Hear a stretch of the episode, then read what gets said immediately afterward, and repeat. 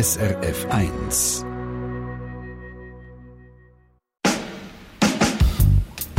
SRF 1 Doppelpunkt. Ganz herzlich willkommen zu der Sendung Doppelpunkt, wo ihr heute Abend einen Haufen Antworten auf die Frage bekommt, ob unser Gesundheitswesen jetzt endlich digitaler wird, weil die Schweiz steht weltweit gesehen ganz am Schluss in Sachen Digitalisierung im Gesundheitswesen, was einem doch ziemlich erstaunt. Gemacht hat die Sendung der Reto Wittmer, für euch am Mikrofon der Adrian Köpfer. Ich begrüße Sie zu diesem Point de Presse zum Thema Coronavirus mit Fachleuten des Bienvenue Bundes. à cette conférence de presse consacrée aux décisions du jour. Wir begrüßen Sie zu diesem Point de Presse. Bonjour et bienvenue à cette deuxième conférence de presse. Sie haben heute wiederum Gelegenheit, den Fachleuten des Bundes Fragen zu stellen. Die Medienkonferenzen vom Bundesrat die sind in den letzten zwei Monaten bei euch vielleicht auch in der Agenda gestanden. Oder wenn ihr nicht jede von diesen unzähligen Konferenzen direkt habt können schauen, habt ihr die wichtigsten Aussagen sicher online gelesen oder im Radio gehört. Ende März zum Beispiel ist eine Frage von den Journalistinnen und Journalisten gestellt worden, die überrascht hat und bei allen ein Fragezeichen auftaucht ist. Herr Koch, wieso tun die Ärzte und die Labor ihre Befunde ans Bundesamt für Gesundheit schicken mit einem Fax? Es ist ein Problem, das wir kennen, weil die Digitalisierung im Gesundheitssystem nicht weit fortgeschritten ist. Selbstverständlich äh, ist es so, dass bei den Arztmeldungen das System noch mehr hinterherhinkt, aber das hängt auch damit zusammen, dass die Arztpraxen noch viel weniger digitalisiert sind als wir selber. Hoppla. Der Daniel Koch sagt also, das Bundesamt für Gesundheit ist nicht so wirklich digital und die Ärzte noch weniger. Eigenartig, oder? Wir leben im Jahr 2020, es passiert fast alles digital. Wieso sind um des Himmels Willen Faxgeräte immer noch an der Tagesordnung? Oder ein anderes Beispiel, das gerade in den letzten Tagen passiert ist, das auch zeigt, wie fehleranfällig das System überhaupt ist. Reto Wittmer, Produzent von dieser Sendung. Man könnte sagen, nicht alle, die jung sind, sind auch wirklich jung gewesen. Nein, das ist ein äh, Fall, wo äh, der Tagesanzeiger berichtet hat. Also zwei Fälle. Da ist es darum gegangen, dass ein 27-Jähriger und ein 9-Jähriger offenbar an Corona gestorben sind. Und das hat alles überhaupt nicht gestummen. Der, der eigentlich 27-jährig hätte sollen ist eigentlich äh, viel älter gewesen. Da ist wegen einer unleserlichen Handschrift ein falsches Geburtsjahr ähm, aufgeschrieben worden. Und zwar äh, ist gestanden 1992, aber das hat nicht gestimmt. Eigentlich wäre es 1932 gewesen. Halt einfach Handschrift, die nicht so leserlich ist. Das wäre jetzt bei mir auch passiert, wenn ich Arzt wäre. Meine Handschrift kannst du auch nicht lesen, oder? Und beim äh, Neunjährigen, dort ist äh, das Geburtsjahr, äh, wäre wär 2011 gewesen und Nein, eben nicht, ist, hat man gemeint, und stattdessen ist es 1911, wäre es eigentlich gewesen, und durch das ist dann der, das Todesopfer auch viel jünger geworden. Mhm. Du beschäftigst dich nicht zum ersten Mal mit dem Thema. Du sagst, ja. Digitalisierung im Gesundheitswesen sei eine ewige Baustelle. Warum? Ja, das äh, kann man so sagen. Es ist eine Baustelle, wo sie seit bald 20 Jahren am Schaffen sind. Und ja, das ist in einem Land eigentlich, wo eines der teuersten Gesundheitswesen hat. Und wir stehen am Schluss vom Digital Health Index. Das ist so eine Rangliste, wo äh, schaut, wie weit sind die verschiedenen Länder in der Digitalisierung. Da ist eigentlich Frankreich, Deutschland und Polen nur noch ähnlich schlecht. Und wir haben zum Beispiel immer noch kein sogenanntes elektronisches Patientendossier.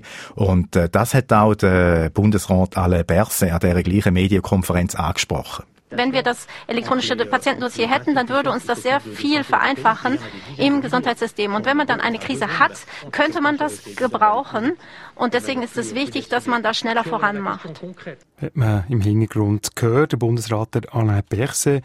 Wie man das elektronische Dossier kann einsetzen in einer Krise, das schauen wir im Verlauf von dieser Stunde noch an. Stichwort ist da zum Beispiel Telemedizin, also Behandlung per Telefon oder Video schneller Fürsche machen, sagt der Bundesrat Berse. Ja, das klingt super. Es wäre mhm. auch super, weil, äh, ja, wenn man was schneller Fürsche machen, oder schnell heisst bis heute eigentlich vom Tempo her, äh, ist das so. 2007 haben Bund und Kantone eine Strategie verkündet, wie das Digitalisierung im Gesundheitswesen soll ablaufen. Die Strategie hat den Namen bekommen, eHealth Schweiz, und da drin ist dann gestanden, wir wollen ein elektronisches Patientendossier, Achtung, bis 2015 ist schon ein bisschen vorbei, oder? Ist nichts mit dem EPD, wie man im elektronischen Patientendossier sagt. Also heisst, wir hatten acht Jahre Zeit gehabt?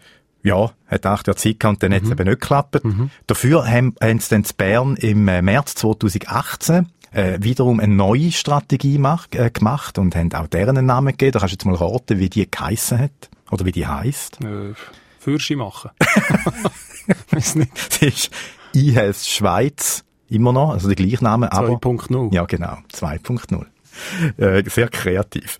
Aber es ist ein neuer Countdown gewesen, immerhin fürs EPD und bis Mitte März, äh, bis Mitte April 2020, also da Jahr, ähm, hätte jetzt das äh, EPD eigentlich sollen kommen und äh, wir als Patienten hätten uns so ein EPD können besorgen, aber das ist auch dann äh, schon länger bekannt worden, es ist wieder nicht gegangen, man hätte es jetzt äh, wieder müssen verschieben und die Rede ist jetzt von äh, Herbst von dem Jahr, dass mhm. es dann kommt.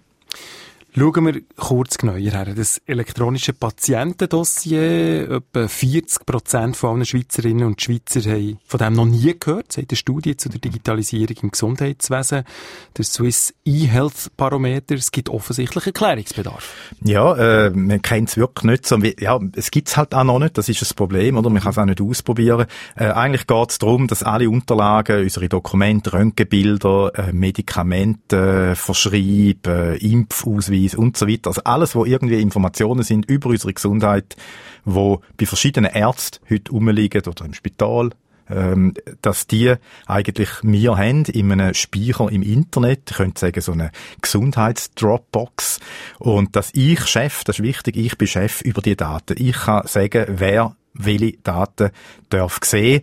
Ähm, und äh, ich könnte zum Beispiel sagen, dass der, der Hausarzt, wenn er mir Medikamente ähm, verschreibt, also Medikament verschreibt, das ich dann in der Apotheke kann abholen dass der Apotheker direkt äh, die äh, das Rezept eben sieht und mir so ein Medikament kann geben oder vielleicht sogar gerade zuschickt. Also dass ich da nicht mehr mit einem Papierzettel rumlaufen Oder dass der Hausarzt, der mich ins Spital überweist, dass die Überweisung und die Informationen, um was es geht, eben auch gerade digital zwischen dem Hausarzt und dem Spital austauscht werden oder auch zwischen einem Facharzt. Also das ist so die Idee, dass da nicht mehr gefaxt wird oder gemailt oder, oder mit Schreibmaschinen sogar noch aufgeschrieben wird und per Brief äh, verschickt mhm. wird. Das Was jetzt zum Teil so passiert, nämlich auch noch, ja. Also Fax ist dann dort schon wieder fast modern. Es gibt also auch noch Brief. Ähm, ja, und durch da, der Patient soll im Zentrum stehen, das ist noch wichtig von dem Patientendossier, also mir, das ist eben, dass wir die Daten haben und was man eben will, auch bewirken ist, dass es keine Doppelspurigkeiten äh, mehr gibt, äh, dass man nicht dass nicht der Hausarzt äh, eine Laboruntersuchung macht und dann der Facharzt geht nochmal eine. Das ist so Sachen, hast du vielleicht auch schon erlebt. Mhm, dass, also wirklich, was dann auch kostet schlussendlich in einem Notfall, dass die Ärzte wirklich gerade den Überblick haben, vielleicht auf Vorerkrankungen. Wenn ich nicht mehr reden kann, dann könnten sie eben zugreifen auf so Informationen äh, und so weiter. Also es ist eigentlich, das EPD soll auch so eine Grundlage sein für, für zum Beispiel auch neue Forschungen, die man machen in der Medizin. Also einfach so die Basis für die Digitalisierung von der, von der Medizin. Wie käme ich denn überhaupt an so ein elektronisches Patientendossier? Also müssen wir mich da im Internet anmelden, einloggen, fertig, wie bei der ähm, Dropbox, die vorher erwähnt Ja, es wäre schön, so schnell wird es nicht gehen. Man wird müssen an eine Poststelle gehen oder irgendwie zum Arzt und sich ausweisen. Und äh, dann kommt man das eigentlich über. Und was noch wichtig ist, äh, das EPD ist dezentral, also da gibt es nicht einfach einen Anbieter, es ist auch nicht in dem Sinne der Bund, der das anbietet. Und es kommt dann dort ein bisschen darauf an, in welchem äh, Kanton das du Das kommt mir bekannt vor. Jeder Kanton kocht sein eigenes. Das äh, ist so ein bisschen äh, die Richtung. Aber es ist da nicht einmal ganz so schlimm. Natürlich, der Föderalismus spielt im Gesundheitswesen eine riesige Rolle. Wir haben 26 Gesundheitssysteme eigentlich. Und darum gibt es mehrere sogenannte Stammgemeinschaften, sagt man denen, wo so ein digitales Patientendossier anbieten, dann, wenn es dann im Herbst wirklich so weit wird sein. Und da kommt es dann ein bisschen darauf an, weniger auf den Kanton, sondern mehr so in, in welcher Region das äh, wohnst. Da gibt es so eine Handvoll Stammgemeinschaften und je nachdem, eine von denen ist dann in deiner Region zuständig. Mhm. Also der Föderalismus ein Grund, wieso dass wir uns so schwer tun mit der Digitalisierung im Gesundheitswesen. Äh, ja, auf jeden Fall. Da wollen halt einfach, und dann wollen halt auch noch ganz viel äh, reinreden. Es gibt sehr viele Akteure im Gesundheitswesen, also Kantone eben natürlich, dann auch, und da könnt ihr jetzt wahrscheinlich 15 Minuten lang äh, aufzählen, oder? Kantone, Ärzte, Apotheken, Medikamentehersteller, mhm. Altersheim. Ja. Also heisst einfach alle, die irgendwelche Leistungen bringen rund ja, um unsere Gesundheit. Ja, genau. Und ja. Äh, ich habe ähm, äh, am Anfang ja gesagt, dass die Schweiz äh, zusammen mit Deutschland, Frankreich und Polen das Schlusslicht ist in dem Index, wo die Länder vergleicht. Und ich habe mit dem, äh, mit dem Studienleiter geredet äh, von dieser äh, Studie, ähm, Rainer Thiel vom Deutschen Forschungsinstitut äh, Empirica, die machen da so äh, Technologieforschung. Was in der Schweiz eine Besonderheit ist, dieses Vertrauen auf den Markt. Der Staat oder der Bund ist zunächst mal negativ konnotiert. Das heißt, erst dann, wenn gar nichts funktioniert, komme ich auf die Idee, den Staat reinzuholen. Diese politische Kultur, die, die freie Marktwirtschaft, den Markt das regeln zu lassen, ist so stark ausgeprägt, dass ich das als den zentralen Hinderungsgrund sehe, warum die Digitalisierung noch nicht so funktioniert in der Schweiz. Weil unsere Annahme ist, das ist auch die Beobachtung, die wir in anderen Ländern sehen, es ist ein Infrastrukturprojekt letztendlich. Und es gibt kaum nationale Infrastrukturprojekte, die der Markt alleine regelt. Ich bin nicht direkt der Fan von staatlicher Regulation, aber ohne staatliche Eingriffe, sei es finanzieller Art, sei es gesetzgeberischer Art, wird ein nationales Digitalisierungsprojekt nicht funktionieren. Und das ist das, was wir in der Schweiz, glaube ich, beobachten. Also Hilfe vom Bund gibt es dann erst, wenn es gar nicht mehr anders geht. Das ist so eine Mentalität mhm. bei uns. Das ist ja jetzt aber in dieser Krise so. Das Vertrauen im Bund, im Bundesrat ist gross. Heisst, das könnte der Digitalisierung eigentlich weiterhelfen? Ja, ich werde sich zeigen. Ich bin da skeptisch. Ich habe das Gefühl, die Mentalität kommt dann nicht, die nimmt jetzt eher wieder zu, dass eben der Bund soll die Finger da äh, draussen lassen. Aber das ist wirklich auch ein so ein Grund, dass es eben nicht äh, so vorwärts geht, oder? Ähm, und man sieht das auch in anderen Bereichen, dass der Markt, dass, man eben, dass wir sagen, der Markt soll das äh, richten. E-Voting, wo ja auch so eine äh, eine Riesenbaustelle ist, oder so die elektronische Identitätskarte, dass wir uns digital ausweisen können. Das ist ja, das ist auch nicht möglich. Du hast vorhin gefragt, kann ich das Patientendossier einfach im Internet eröffnen? Nein, mhm. eben genau darum nicht, weil wir eben noch physisch mit dem Ausweis irgendwo hingehen. Und äh, ja, da mit dem Vertrauen, wo wir nicht haben, ist äh, eben nicht der einzige Punkt, wo Digitalisierung und das Patientendossier bremst. Es gibt auch noch eine andere schweizerische Besonderheit, äh, sagt der Rainer äh, Thiel, dass nämlich die Hausärzte nicht mitmachen beim digitalen Patientendossier. Es ist freiwillig. Das sind große Schwachpunkte, auch wieder im internationalen Vergleich. Das gibt es kaum, dass die Hausärzte, die so eine zentrale Rolle in der täglichen Gesundheitsversorgung haben, als Gatekeeper des Gesundheitssystems, dass die ausgeklammert wurden aus dem nationalen Digitalisierungsprojekt quasi. Das war nicht durchsetzbar. Der Bund hatte sich das gewünscht, aber das Parlament hatte nicht zugestimmt. Das ist ein Grund, wieso das Dossier, wenn es dann kommt, am Anfang dann auch nicht so ausgereift ist, wie man sich das eben eigentlich vielleicht vorstellen oder sich auch wünscht. Weil das große Problem ist, wenn nicht alle Ärzte mitmachen, dann müssen wir viel von diesen Dokumenten eigentlich selber ins Dossier äh, tun. Und ja, wer hat schon Lust dazu oder auch Zeit, um dann eben auch noch da viel Arbeit investieren. Also wenn zum Beispiel jetzt mein Hausarzt alles von Hand notiert, dann ist es wirklich schwierig, dann muss ich das eigentlich scannen und dann als irgendwie PDF-Dokument in das Dossier tun. Also, ja, da verstehe ich dann auch, wenn man das nicht wirklich äh, machen Und es ist so, dass etwa ein Drittel der Ärzte schafft noch eher analog, also haben alles auf Papier. Und das ist natürlich dann schwierig für, fürs EPD, weil eben eigentlich nichts automatisch dann einfach dort reingeht, jetzt von einem Arztbesuch, den du vielleicht gerade gemacht hast. Mhm, aber das wäre ja eigentlich eben die Idee. Du hast mhm. es vorher so schön gesagt, oder? Dass ich beim Arzt war, wegen einem Fußpilz oder wegen der Schmerzen im Knie und das Rezept für die Medikamente nach dem Besuch gerade von allein in meinem Dossier mhm. drin habe. Genau. Und ich kann auch meiner Apotheke den Zugriff geben oder dem Spezialisten Zugriff auf das Röntgenbild vom Knie. Genau. Und du hast, ja, das, und du müsstest eben nichts machen. Also der, der Krankheitsbericht, der ist quasi gerade im Dossier drin. Kaum hätten der Arzt fertig geschrieben. Das wäre so die Vorstellung. Mhm, mhm, ähm, aber damit das eben funktioniert, müssen alle, die irgendwie im Gesundheitswesen ihre Dienstleistung machen, eben digital arbeiten und da vor allem auch die Ärzte natürlich. Wie wir gerade vorher gehört haben, ist es für die momentan freiwillig. Aber es gibt ganz viele, die es schon machen. Und wie das aussieht, lassen wir uns jetzt an, Reto. Du bist zu einem Arzt gegangen, der ready ist für das elektronische Patientendossier. Ja, der hat wirklich seine ganze Praxis digitalisiert. Bin auf Langenthal ins Neurozentrum von Andreas Bauma. Ich habe ihn äh, vorher gefragt, ob ich mal als Patient könnte vorbeikommen könnte, um alle Stationen selber zu erleben, die bei ihm digital sind. Machen wir, hat er gesagt. Und mir gerade mal ein Word-Doc gemailt. Das ist eine fiktive Zuweisung von einem fiktiven Arzt. Also mein Hausarzt in dem Fall, Felix Müsterli, äh, hat er ihm gesagt. Und ich habe dann äh, die Zuweisung müssen offiziell mailen an seine Praxis, damit der Prozess überhaupt startet, also dass ich einen Termin bei ihm äh, bekommen habe. Und in der Zuweisung drin hat er mir dann noch ein paar Lieder reingeschrieben. Ich hege Fremdheitsgefühl, Sehstörungen, Licht- und Lärmempfindlichkeit. Und mein Hausarzt, also der Felix Müsterli, hatte so ein bisschen die Idee, es könnte Migräne sein. Und dann habe ich noch seit ein paar Monaten Gefühlsstörungen in den Händen, Einschlafgefühl. Man sagt dem sehr lustig Gramseln. Und es ist so der Verdacht auf ein Karpaltunnel-Syndrom. Also gehe es abklären. Als ich reinkomme, wirkt es also schon ziemlich digital auf mich. Nicht das Telefon, das immer wieder schellt, aber die acht Monitore, die auf dem breiten Empfangstisch stehen. Und wie es jetzt weitergeht, erzählt Andreas Baumann am besten gerade selber. Sie kommen bei uns an die Tresen, sie stellen sich vor. Wie? Mitarbeiterin Mal ja. geht her, tut sie identifizieren, fragt den Vornamen, das Geburtsdatum und dann weiß sie, wer sie vor sich hat. Und dann tut sie, wenn sie das erste Mal bei uns sind, und das ist ein bisschen komisch, dann, wenn man über digitale Praxis redet, ihnen einen Zettel geben. Sie dürfen wieder hier schnell ausführen. Sie nochmal gebeten werden, ihre Koordinaten mit Telefonnummern und auch Krankenkassen auszufüllen. Das dient dazu, dass wenn wir von ihnen handschriftlich die Informationen haben, dass wenn sie die entgegennimmt, dann tut sie nochmal gegenchecken, hat sie handschriftlich von ihnen ihren Namen und Geburtsdatum, dann sind sie abschließend identifiziert. Wenn das erfolgt ist, dann tun wir alle Leute fotografieren. Das Foto können wir hinterlegen, dass wenn sie das nächste Mal kommen, wir sie können wieder identifizieren und Fehler, Verwechslungen vermeiden.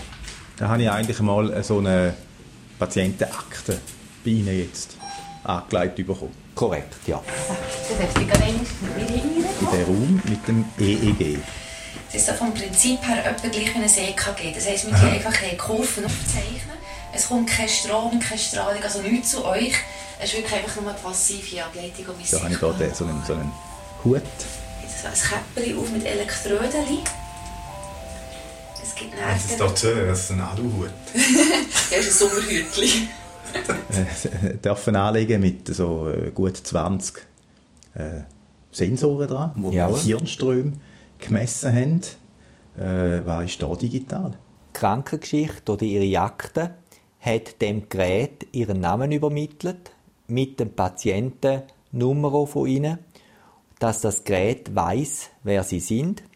Sie tun dort hersitzen, werden von den Mitarbeitern verkabelt. Aha. Ich mache dann noch die Elektroden drauf. Und dann gibt es noch ein bisschen Schäl, das ist einfach für den Kontakt, dass wir überhaupt das Bild haben. Ja, das ist ja bei mir einfach, ich nicht so viel Haare. Genau. Geht aber ein bisschen schneller. Und dann das ist einfach vom Schäl her. Alles, was dort untersucht wird, fortlaufend aufzeichnet und gleichzeitig auf Video aufzeichnet. Jetzt dürft ihr probieren, mit den geschlossenen Augen für die drei Minuten lang schnell zu schnaufen. So richtig durchs Maul? Also. Genau, wie es euch am gäbigsten geht. Vielleicht auch ein bisschen langsam, weil drei Minuten sind relativ lang. Und nach drei Minuten wieder lösen Das wird abgeleitet und gespeichert, nachher verbunden mit ihrer Krankengeschichte.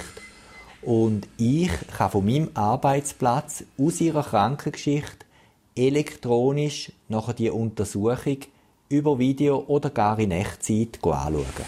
Das geht für euch. Ja, ja. Ich musste dann noch warten, also das heisst...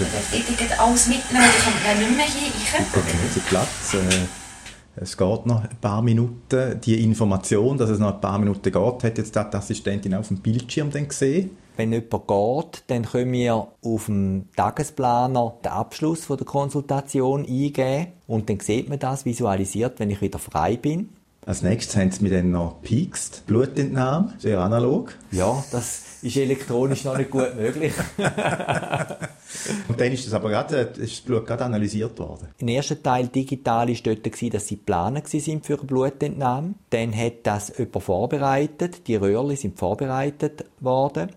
Und wir können auf diesen Röhrchen einen Kleber drauf tun, wo sie identifiziert, beziehungsweise Blut mit ihnen identifiziert. Wenn man zum Gerät geht, kann man das elektronisch aufnehmen mit einem Scanner und nach der Analyse tut elektronisch dann die Resultate ihre Krankengeschichte übermitteln und das kann man jetzt neuerdings sogar automatisch verrechnen.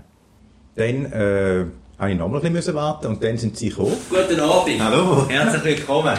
Kommen Sie doch in die Hinterlein. Dann habe ich gedacht, Jetzt äh, ist es fertig, aber es ist dann noch recht weitergegangen. Also zuerst haben wir mal äh, ein Gespräch gemacht. Der Dr. Müsterli hat sie zu mir geschickt, Herr Wittmer, mit einem Schreiben, das vor einigen Tagen reingekommen ist.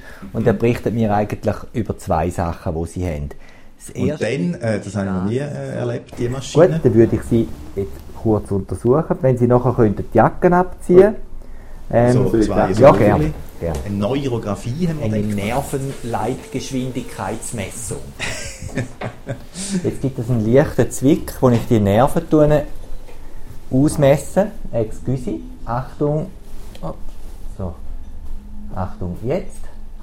Nochmal. Excuse. Gut. Also. also ein bisschen komisch, gell? Ja. Excuse, nochmal einen kleinen Zwick. Super, ganz gut, schon gegangen.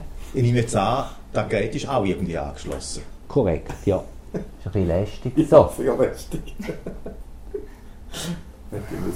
Es ist ein bisschen etwas zwischen Coiffeur und Zahnarzt, aber näher beim Coiffeur als beim Zahnarzt, hoffe ich. Ja, ja, 145, 220. Irgendwie ätzend. Wir nehmen jetzt intern die Viehhüter-Methode. Viehhüter! Das Gerät ist parat gewesen. Das, da sind sie auf dem Tagesplaner, ist der Slot für sie parat gewesen, dass das Gerät auch frei ist. Das Gerät ist verbunden mit der Krankengeschichte und per Knopfdruck können wir die Daten dem Gerät übermitteln, können sie dort auf den Bildschirm holen und können die Messungen nachher vor Ort machen und das Resultat vom Gerät wieder zurückschicken ans Krankengeschichtssystem. Und mir ist aufgefallen, ich habe dann äh, die Assistentin... Du wirst du einrichten, ich komme gerade wieder. He? Hat dann etwas umgebaut und während dieser Zeit sind sie in Raum nebenan, also in ihr Büro, wo wir jetzt hocken. Und dann haben sie mit dem Computer geredet. HWS, Doppelpunkt, neue Zeile, die HWS ist frei beweglich, Punkt. Keine myogelotischen Veränderungen, Punkt. Also sie haben gerade so äh, Sachen noch äh, diktiert. Unauffälliges Integument an den Händen, Punkt. Aus dem, dem Gespräch, das wir vorher gemacht haben die Zeit, die es braucht, dass man sie vorbereiten und im konkreten Fall verkabeln, kann ich delegieren an eine Mitarbeiterin.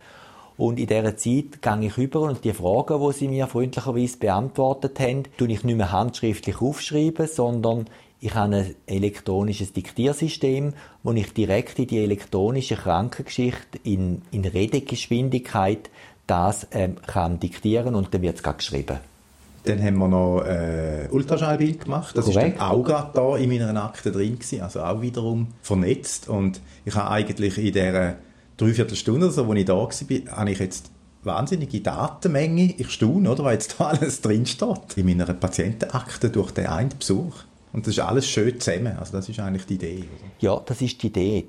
Die Idee ist, dass die Krankengeschichte jetzt in unserem Fall das Herzstück ist von der ganzen Dokumentation und zwar von der Vorbereitung zu der Tagesplanung, zum Ablauf, zu der Dokumentation, zu der Information vom Zuweiser, inklusive äh, die, die ganzen bildgebenden Verfahren, das Ganze auch können zu archivieren. Ein Herzstück aus einem, einer Hand. Was habe ich als Patient jetzt da davon? Haben Sie mehr Zeit denn für mich durch die äh, Digitalisierung?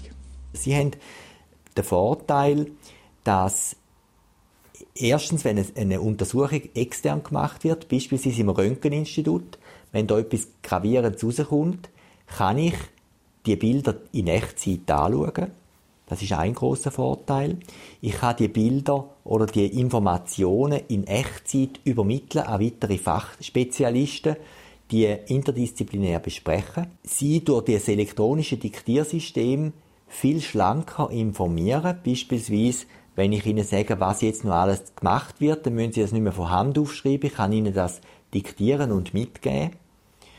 Und ich kann Ihren Hausarzt oder Ihren anderen Zuweiser in Echtzeit informieren mit dem, was rausgekommen ist. Wo es früher halt einfach zwei Tage gegangen ist, bis mit, bei der Post dort war, kann ich das heute aufs E-Mail legen und ihm übermitteln. Und dann können Sie manchmal da rauslaufen und am nächsten Tag schon die nächsten Schritte für Therapie oder weitere Abklärungen in Angriff nehmen. Und aus äh, Ihrer Sicht als Arzt, was ist der Hauptvorteil? Kann man mehr Patienten pro Tag machen? Also aus wirtschaftlicher Sicht dann positiv? Aus wirtschaftlicher Sicht ist es eine Notwendigkeit, weil bei uns in der Medizin ist die Entwicklung wie in anderen Branchen. Die Abgeltungen, die sind zurückgegangen in den vergangenen Jahren und die müssen wir auffangen mit dem, dass wir gewisse Abläufe automatisieren, weniger personalintensiv machen. Ich kann konkret einiges an Unterstützungspersonal einsparen, weil man Krankengeschichten nicht mehr muss holen, umtragen, weil elektronisch diktiert wird. Ich kann andererseits auch die ganze Datensicherung viel sicherer machen. Eine Krankengeschichte, die in einem Haus ist, aus Papier ist, wenn es einen Brand gibt, ist die vernichtet. Bei uns ist die hinterlegt und gesichert, Atombomben, äh, bombensicher. Und ich muss schon sagen, durch das, dass ich nicht muss Handnotizen machen und das nachher nochmal schreiben, kann ich das diktieren und dann habe ich das gesichert, abgeleitet und ich habe deutlich mehr Zeit, um mit jemandem Befunde auch zu besprechen. Die Zeit, die Sie vorher gebraucht haben, um etwas noch abzutippen, nimmt Ihnen jetzt der, der Computer ab. Sie sind ja jetzt eigentlich in der Praxis super digitalisiert, mhm. aber sagen wir, wenn ich jetzt ein, äh, notfallmäßig an der Uniklinik äh, Zürich eingeliefert werde, ja. um zwei in der Nacht, ja. und äh, es, es ist vielleicht der Verdacht auf irgendetwas Neurologisches oder was auch immer, dann dann sind ja eben die Informationen jetzt zwar bei Ihnen super, genau. alles gegliedert, aber die im Notfall oder was, die, die, können, die, die, die haben die nicht, oder? Also da ist ja dann so ein bisschen die weitere Idee, dass dann gewisse Stellen auch Zugriff haben. Das elektronische Dossier kann Ihnen in so einer Situation, wie Sie geschildert haben, einen unglaublichen Vorteil geben. Ich erinnere mich an meiner ersten Stelle, wo ich hatte, wo noch wirklich alles analog war, wenn ich gehört habe, dass ein Patient kommt auf den Notfall und es ist irgendwie 10 vor 5 Uhr, dann habe ich ins Krankenauto funken und er gesagt, wie heißt er? Kann irgendjemand sagen, wer der Hausarzt ist?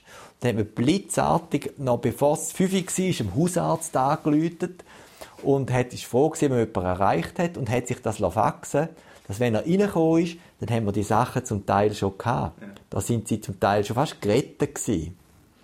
Und solche Aktionen sind natürlich mit dem elektronischen Patientendossier gelöst. Man darf auch nicht vergessen, wir werden mobiler und wir werden anonymer. Dort mal hat man doch gewusst, in der ländlichen Region, was die Privatnummer vom Doktor war. Oder sonst hätte man den Unterassistent noch geschwind können vorbeischicken. Dann ist er Leute, weil er im gleichen Haus gewohnt hat. Und dann ist er schauen. Die Zeiten sind natürlich vorbei. Und das müssen sie auch kompensieren mit solchen Innovationen. SRF 1 Doppelpunkt.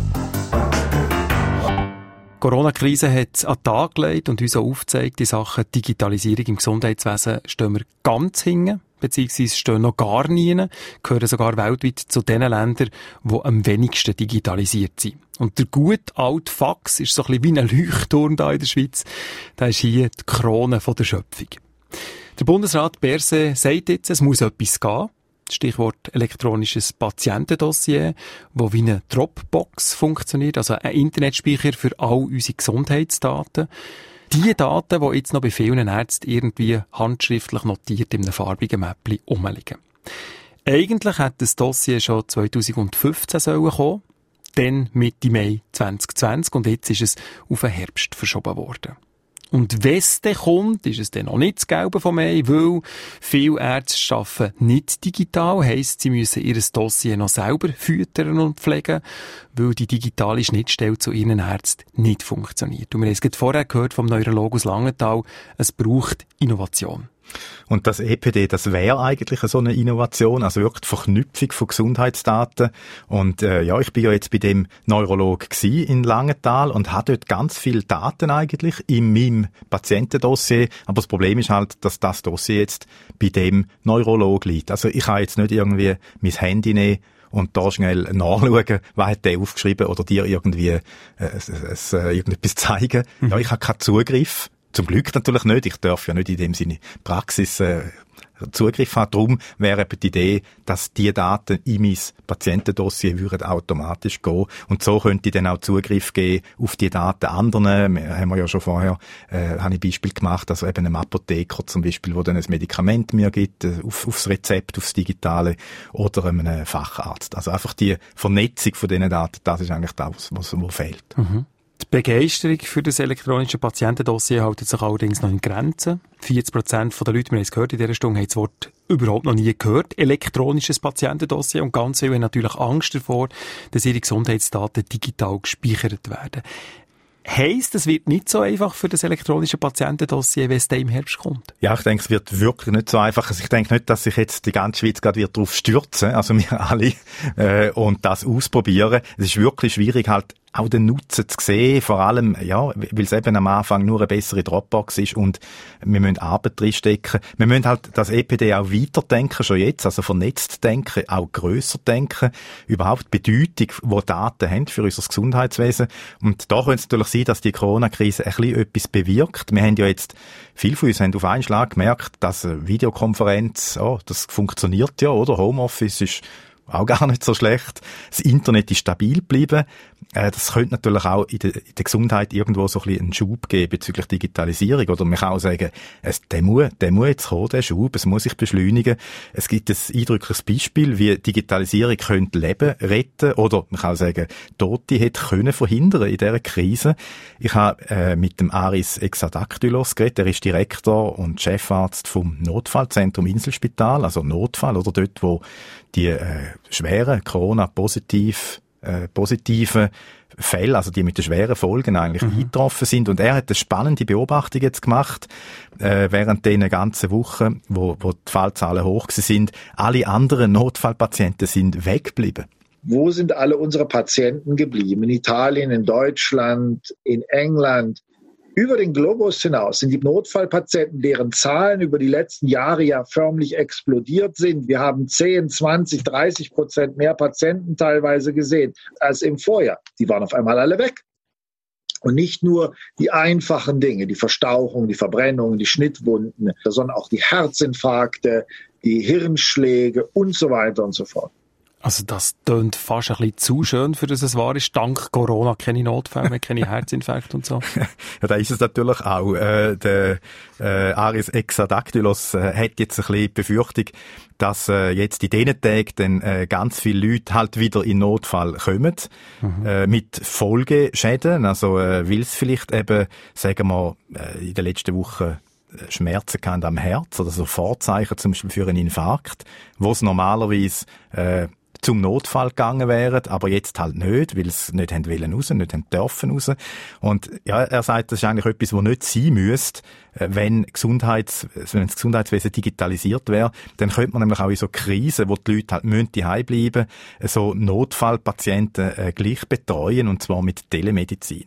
Ich hätte mir jetzt gewünscht, dass, wenn wir vielleicht ein paar Jahre vor hätten vorspulen können, dass wir die telemedizinischen Möglichkeiten gehabt hätten, diese Patienten zu Hause zu erreichen, zu betreuen, zu befragen, zu beraten weil ein Großteil dieser Patienten, das zeigen neueste Studien auch aus dem In- und Ausland, vermutlich aus Angst, aus purer Angst, sich mit dem Coronavirus anzustecken, nicht in die Spitäler gekommen sind, nicht auf die Notaufnahmen. Es hat eine Verdrängung stattgefunden. Diese Patienten sind zu Hause geblieben und wir warten jetzt relativ gespannt und beunruhigt, was in den nächsten Tagen und Wochen passiert und ob diese Patienten dann zurückkommen und wenn in welchem Zustand. Die Telemedizin, wenn es sie denn geben würde, wie wir uns das vorstellen, hätte hier in die Lücke springen können und helfen können, diese Patienten zu betreuen. Also mehrere Wochen haben viele Leute Angst gehabt, zum Notfall zu gehen, obwohl es vielleicht eben wirklich nötig gewesen wäre. Ja, das heißt eigentlich auch, wir haben in der letzten Woche wirklich auch Tote riskiert oder vielleicht auch verursacht, äh, weil es keine Telemedizin gibt, weil eben unser Gesundheitswesen so wenig digital ist und digital müsste es eben sein, damit Telemedizin wirklich funktioniert, oder? Dann müsste man ja auch können Zugriff haben auf zum Beispiel die Informationen, meine Krankenakten und so weiter. Mhm. Aber das heisst, es wäre eigentlich eine Chance gewesen, die Krise jetzt für Telemedizin? Ja, aber eben wer, weil so weit sind wir noch nicht, weil eben nicht einmal das elektronische Patientendossier äh, da ist und Daris Exadactylos hofft, dass da jetzt etwas geht, also durch das, was wir jetzt da gelernt haben und dass sich dann in einer nächsten Krise vielleicht die Leute eben gleich könnten behandeln lassen, auch in einem Notfall, auch wenn es nicht in ein Spital könnte gehen oder wollen gehen oder wenn es vielleicht auch lange, dass es erst erst in ein paar Wochen ins Spital gehen. Man kann sich das so ein bisschen vorstellen, wie wenn du mit dem Auto unterwegs bist und äh, hast eine Panne, dann könntest du ja direkt in die Garage abschleppen lassen, also eigentlich zum Arzt. Oder kannst, kannst zuerst einem, so einem Unfall, äh, Rettungsdienst, äh, wie im TCS oder so anrufen und äh, wo dann vielleicht vor Ort kann etwas flicken, sodass dann das Auto wenigstens kann weiterfahren kann und vielleicht braucht es ja eben nicht gerade eine Einweisung oder in die Garage. Und Telemedizin wäre so etwas, äh, ein bisschen wie der äh, ACS, TCS oder was, wie heissen es alle, halt so die, die Notfallnummern mhm. äh, von unserem, der, TCS von unserem Gesundheitswesen wäre da. Und unterstützt wird die Telemedizin dann von Algorithmen, künstlicher Intelligenz und Sensoren, die wir auf, auf uns tragen. Und durch da könnte man dann sogar merken, wenn jemand einen Herz, Herzinfarkt hat, äh, bevor er eben einen hat. Aber auch da, so Sachen gehen erst, äh, wenn, unseres, wenn unsere Gesundheitsdaten digital gespeichert sind. Was sie eben nicht sind. Das haben wir in dieser Sendung schon ein paar Mal festgestellt. Da sind wir noch nie, wirklich, man muss es so sagen. Gut, man könnte auch sagen, das ist auch gut so. Ja. Meine Daten gehören mir. Datenschutz geht vor. Drei Ausrufezeichen. fünf Ausrufezeichen. Weil Daten sind natürlich unser wichtigste Gut. Äh, das ist wichtiger als Goldreserve von der Nationalbank, könnte man sagen. Und äh, ja, das ist, das ist auch ein, bisschen ein Problem momentan, dass es so ein bisschen eine Institution fehlt, wo man wirklich vertrauen können, wo man könnte sagen, ja, da, da gebe ich jetzt meine Daten, dort darf ich es speichern. Äh, Google, Facebook und so weiter, das kann es nicht, das kann's eigentlich nicht sein, oder, wenn es um unsere Gesundheitsdaten geht. Also das Patientendossier soll ähm, braucht eine Institution, aber äh, die ist eben nicht wirklich da. Es gibt verschiedene Anbieter, die sind zwar überprüft und auch zertifiziert vom Bund, aber gleich äh, es fehlt halt da irgendwo bei vielen ähm, äh, Schweizerinnen und Schweizer das Vertrauen. Und äh, ja, wir haben ja auch, das haben wir vorher schon gehört, so ein bisschen die Eigenart, dass wir halt auch recht misstrauisch sind gegenüber dem, dem Staat. Und äh, ja, da sind wir irgendwie auch ein bisschen in einer Sackgasse. Und gleichzeitig müsste man auch natürlich schon diskutieren und vielleicht ein bisschen wegkommen von dem äh, Egoismus-Trip, also was so unsere Gesundheitsdaten angeht. Man sieht das jetzt gerade auch in diesen Tagen bezüglich der Tracing-App, oder da schreien auch ganz viel sofort, oh nein, niemals. Mhm. Und dabei geht es ja eben darum, dass man dort mit unseren Daten auch anderen können helfen oder eben auch äh, eine Krise verhindern. Also man muss sich das so, so ein bisschen vorstellen mit den Daten, die wir könnten geben, so ein bisschen wie, wie Blutspende. Ich spende meine Daten dafür, dass es jemand anderem besser geht als mir. Ja, oder dass meine Daten helfen, ein gesundheitliches Problem zu lösen. Wenn ich zur Blutspende gehe, das ist eine Institution, das Schweizerische Rote Kreuz. Man weiß, da, da wird kein Schabernack mitgetrieben, das wird nicht irgendwo verkauft oder weggeschmissen, sondern es ist ein sehr, sehr hohes Gut. Und deshalb ist man bereit, sein Blut zu geben, sein Herzensblut, ja, sein höchstes Gut, was man eigentlich geben kann aus seinem Körper. Wir können ja keine Lunge rausreißen oder etwas anderes, aber wir können Blut geben. Und neben dem Blut haben wir Daten. Das sind Daten, die unser Körper produziert. Körpertemperatur, Herzschlag, Augenbewegung, alles das. Unser Körper ist in Bewegung und produziert Daten und diese Daten können helfen, auch Menschen zu heilen oder davor zu bewahren, krank oder noch kränker zu werden. Und wenn wir das umkehren können, wenn wir wegkommen von der Angst hin zu einer Freiwilligkeit, Daten zu spenden, vorausgesetzt, es gibt eine Institution, die sich wirklich darum kümmert, die verlässlich ist, dann haben wir es geschafft. Bis jetzt kenne ich kein Land, in dem es das so gibt. Aber ich würde mir wünschen, dass die Schweiz mit ihrem hohen Niveau, auch ihrer hohen Education der Bevölkerung vielleicht hier eine Vorreiterrolle einnehmen könnte wünscht sich der Chefarzt vom Notfallzentrum Inselspital so ein quasi das rote Kreuz für Datenspende, oder? Ja, ich finde das ein sehr spannender äh, Gedanke und das ist wirklich da, wo momentan fehlt und äh, eben auch ja der, der, der Wandel in unseren Köpfen, dass wir so ein bisschen wegkommen von dem ja wirklich egoistischen Denken, das sind meine Daten und die sind nur mir, sondern dass man vielleicht eben auch äh, merken, die könnten der Gesellschaft etwas bringen oder einzelne äh, Leute und ja, zu, dazu geht der Aris Exadactylos sogar noch ein bisschen weiter in seinen Überlegungen und vergleicht unsere Daten mit dem Bankgeheimnis, wo ja äh, bis vor ein paar Jahren hat es das noch gegeben, aber heute gibt es es nicht mehr. Ich hatte ein absolutes Recht und Monopol auf meine Daten in der Bank.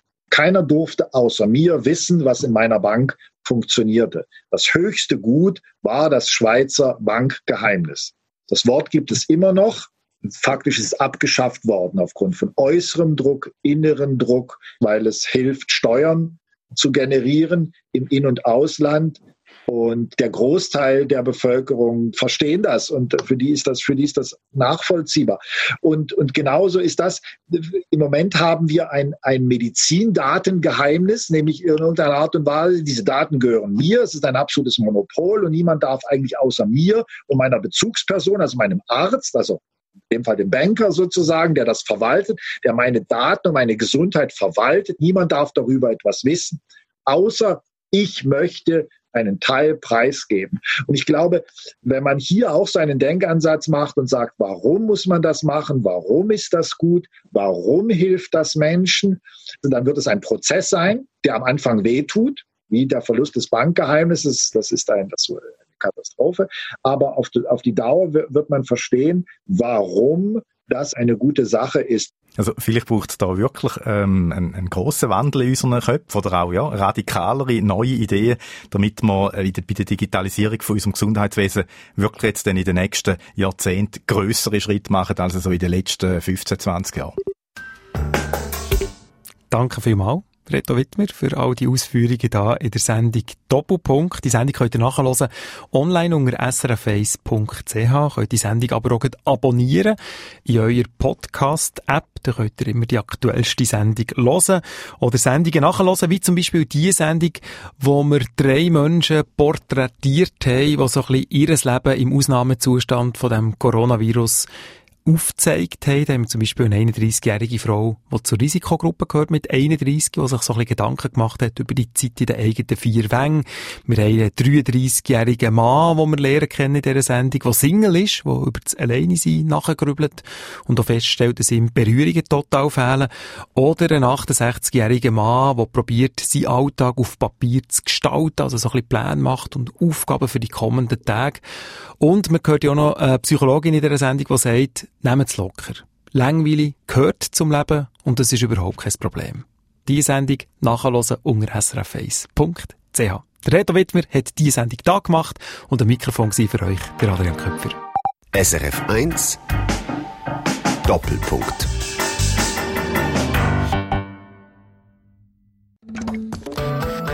Eine Sendung von SRF 1. Mehr Informationen und Podcasts auf srf1.ch.